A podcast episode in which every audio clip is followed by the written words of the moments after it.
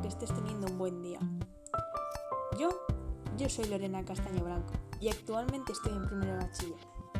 Este podcast es para la asignatura de Anatomía Aplicada. Y si te soy sincera, estoy un 98% segura de que lo que tengo que decir a continuación te va a interesar. ¿Eh? ¿Quieres comprobar cómo tengo razón? Bueno, pues quédate y escúchame bien.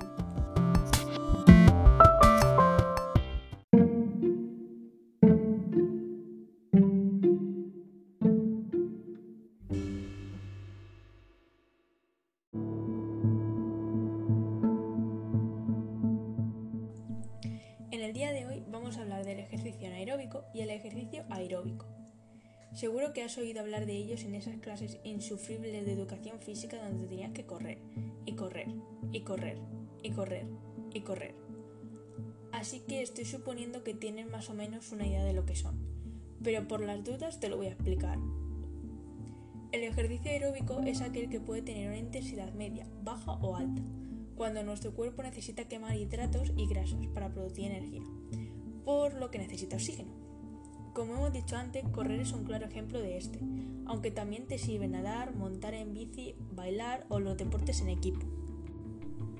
Por otro lado, en el ejercicio anaeróbico no se ve implicado la respiración para poder realizarlo, porque es capaz de desarrollarse con falta de oxígeno.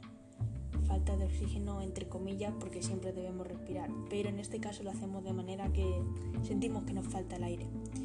Y sirve así para adquirir potencia y aumentar la masa muscular. En este ejercicio son comunes los abdominales, las sentadillas, las carreras cortas a gran velocidad, los burpees o hasta las flexiones. Obviamente hay algunos casos en los que se ponen los dos en práctica, como es el ejemplo de los circuitos, donde te esfuerzas en un ejercicio hasta que te falta el oxígeno, pero sin embargo descansas en el siguiente, recuperando así el suficiente oxígeno para ejercitarte.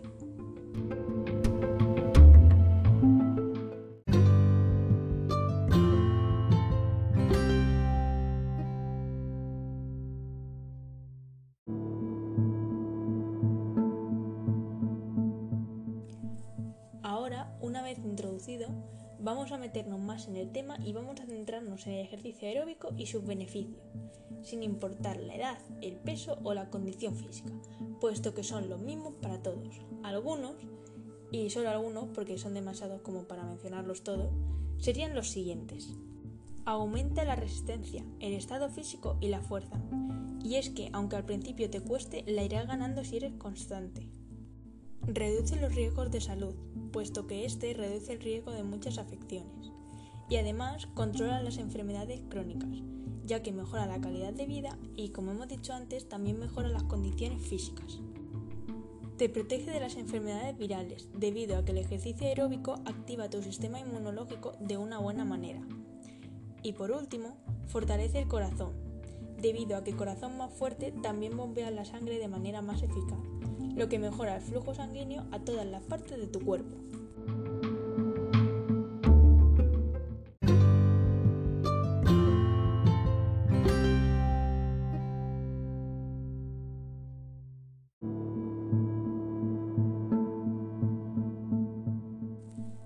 Eh, ¿Que te creías que el ejercicio anaeróbico no tenía beneficios?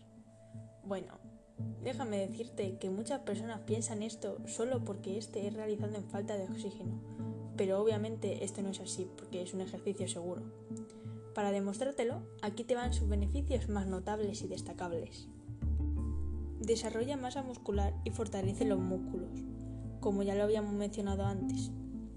Mejora la capacidad para combatir la fatiga, puesto que hace trabajar al corazón y al sistema circulatorio más fuertemente.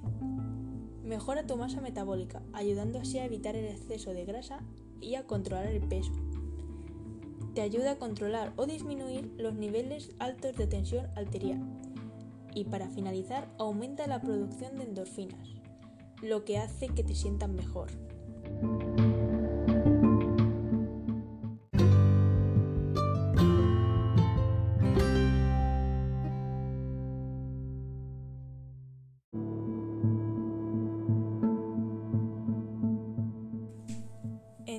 Recapitulemos para tener en claro lo más importante, porque estoy segura de que ya se te ha olvidado la mayoría de lo que te he dicho.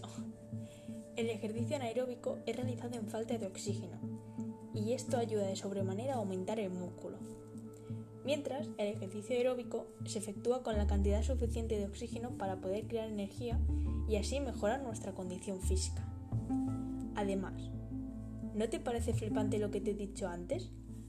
Hay mucha gente que piensa que el ejercicio anaeróbico es malo y nos perjudica porque se realiza sin oxígeno pero como hemos podido comprobar, ambos nos traen beneficios de igual manera. Esto no quita que haya que practicarlos con cabeza y de manera precavida.